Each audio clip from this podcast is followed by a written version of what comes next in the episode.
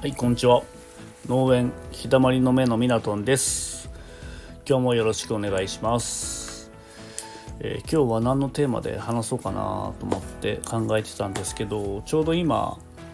やってる作業、やり終わった作業のえーっとお米の種もみの、えー、ハ種ですね。種まきですね。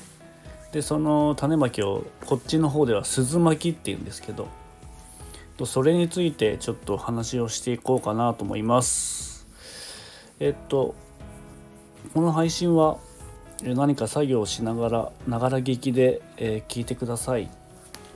あの耳だけ傾けて聞いていただければ嬉しいなというふうに思っております。で、えーまあ種まきなんですけど、まあ、この話を聞くと、まあ、お米について、えー少し知識が深まるかなというふうに思いますんで、まあ、全く、えー知らない方だったらちょっと新鮮な感じで聞けるかなと思いますんで是非最後まで聞いていただければなというふうに思っております。でまず鈴巻きについてなんですけども、えーお米の種っていうのはあのまあ稲刈りで収穫した、えーもみですねもみ種もみなんですけど、まあ、そのもみがついててそれを、えーもみすりをすると玄米ができてで玄米を、えー精米すると白米ができて、えーそれがお客様の元に届く、えーお米として、えー流通してるんですけどもうそれ自体が種なんですねお米は。なのでもみのついた状態で保管する、えー人もいて、えー自分のところで種を作ってまた来年まくっていう人もいるんですけど大半はうちもそうなんですけどあのまあ農協さんだったりあと取引会社さんだったり、えーそこから買ったりしてます毎年。でうちは、えーほとんど農協だったり取引する商社の、えー会社から、えー毎年購入してます。でうちは、えー今作ってる品種は、えーコシヒカリとあとコシイブキ、えーあと去年まで雪きんこ米っていうものを作ったんですけど今年はコシヒカリとコシイブキ、え2品種にしてます。でこのコシヒカリの中でも新潟県ではえっとまあ、病気に強いコシヒカリ BL っていうものがあるんですけど、えそれがまあコシヒカリとして流通してます。でうちでは、えっとまあ、従来コシヒカリって言われるもともと BL じゃなくて普通のコシヒカリっていうものもあるんですけど、えーそれは自宅で食べたりあと畑を借りてえー年貢米っていうんですけど、えーそういうところに普通のコシヒカリを使ったりしてあと EC サイト、えーポケマル食べチョクオールでは、えーその従来コシヒカリを販売してます。まあその BL っていうのは病気には強いんですけどまあどうも味が、まあ、全然、まあ、美味しいんですけどうんとその従来のコシヒカリに比べて、まあ、ちょっと香りが少ないのかなって個人的には思っていてあとそのもちもち感っていうのも、えー従来コシヒカリの方が食べ比べるとあるなっていうものがあって、えーまあ、できるならお客様にはいいお米を届けたいのでそういう、えー従来のコシヒカリを、えー販売しております。で鈴巻きなんですけども、えーまず最初の作業として、えー種もみの消毒をするんですけどこの消毒っていうのは、うんと病気の予防のためにするんですけど、えーまあ農薬を使って農薬というか薬剤を使って、え1日、えーそのもみを、えーその消毒液につけて、えー浸酒しますね。つけとくんですね。そうすると、えーまあ、お米でいうとよくいもち病とかあとバカナエ病っていう病気が主にあるんですけど、まあ、そういう病気から防ぐために消毒しますで、まあ、温湯消毒って言ってお湯につけて消毒する方もいるんですけどなかなかそれはあのお湯の温度によって、えー、苗が弱ったりしたりして結構安定しないことがあるので、えー、うちではこの消毒をやっています。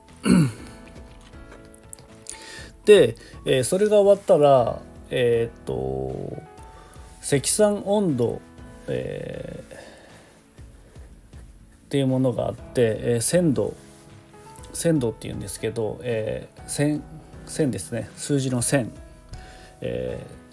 ー、の温度を目安に浸酒をします。浸酒っていうのはあの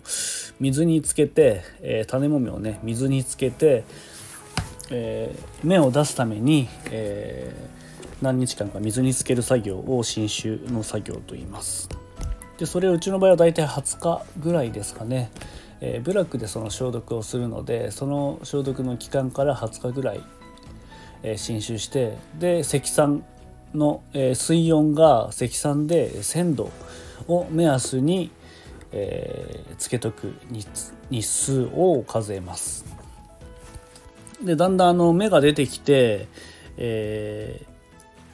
この種をまく2日3日前ぐらいにうちではあのハウスの中温度が高いのでそこに入れて、えー、芽を、うん、少し出させる作業を行います。作業というか、まあ、ハウスの中に入れて、えー、まあちょっとお湯お湯というか水が水の温度が上がると、えー、もみが膨れてきてあそろそろいいなっていうところまでハウスで、えー、保管します。でいよいよ鈴巻きと。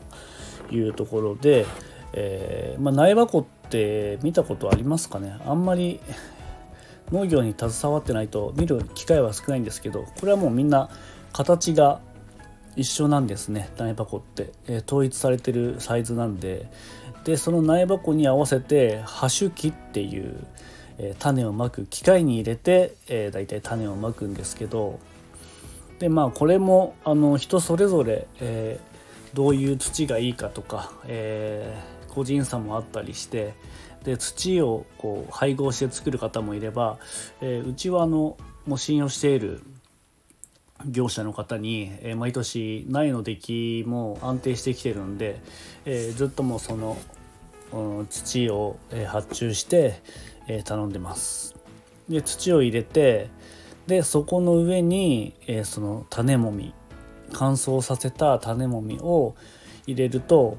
うんともう機械が自動的に、えー、こんぐらいの、分量で巻きますよっていうの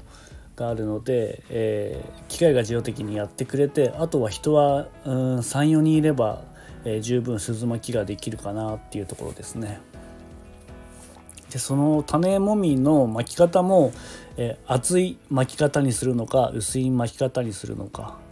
っていうのも結構あったりして、えー、今あのヤンマーで三つ苗っていうなるべくあの、えー、苗の苗箱の枚数を、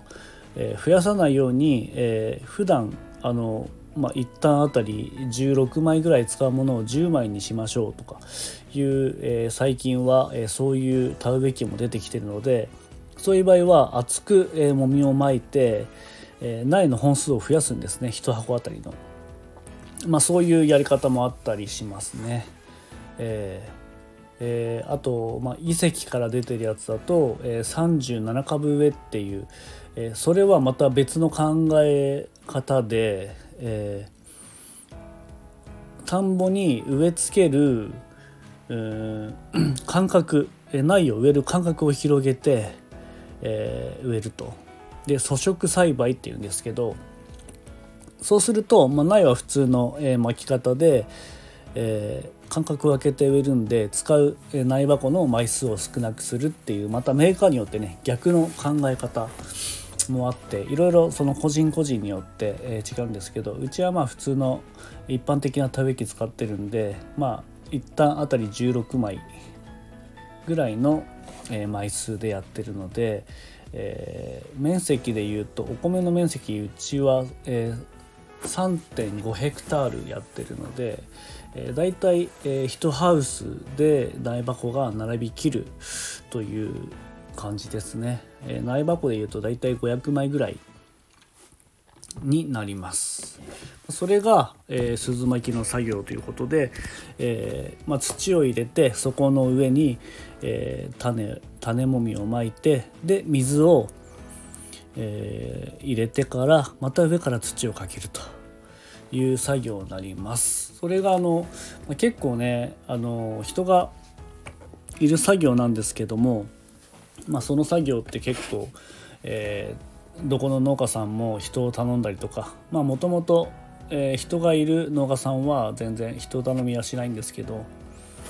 まあ、なかなか、えー、人が足りない時期になってくると、えー、まあ、そういう感じで、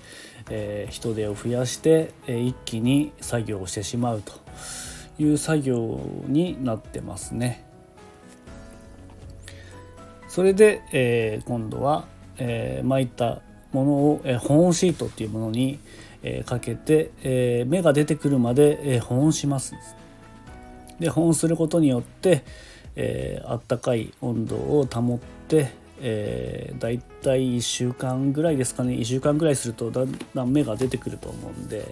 えー、そしたらその保温シートを剥がしてあげるっていうところまでですね鈴巻の作業としては。まあ、なかなか本当に天候によっても左右されるしハウスの中で管理してるので、えー、ちょっとね晴れ間が続いて、えー、日光が照ってくるとハウスって結構温度が30度から40度以上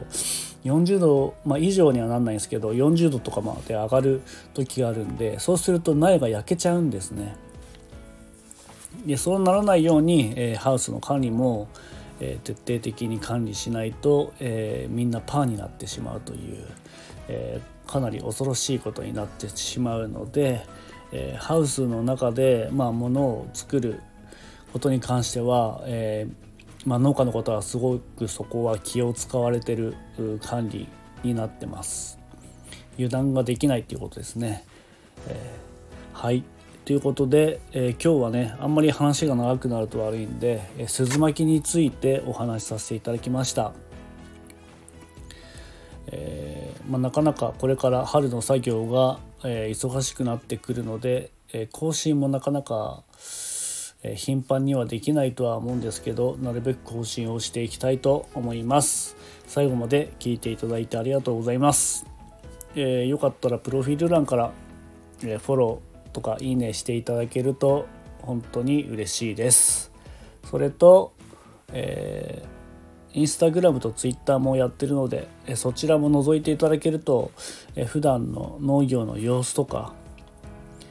えー、かると思いますんで少しでも気になる方がいらっしゃいましたら是非覗いていただけると本当に本当に嬉しいです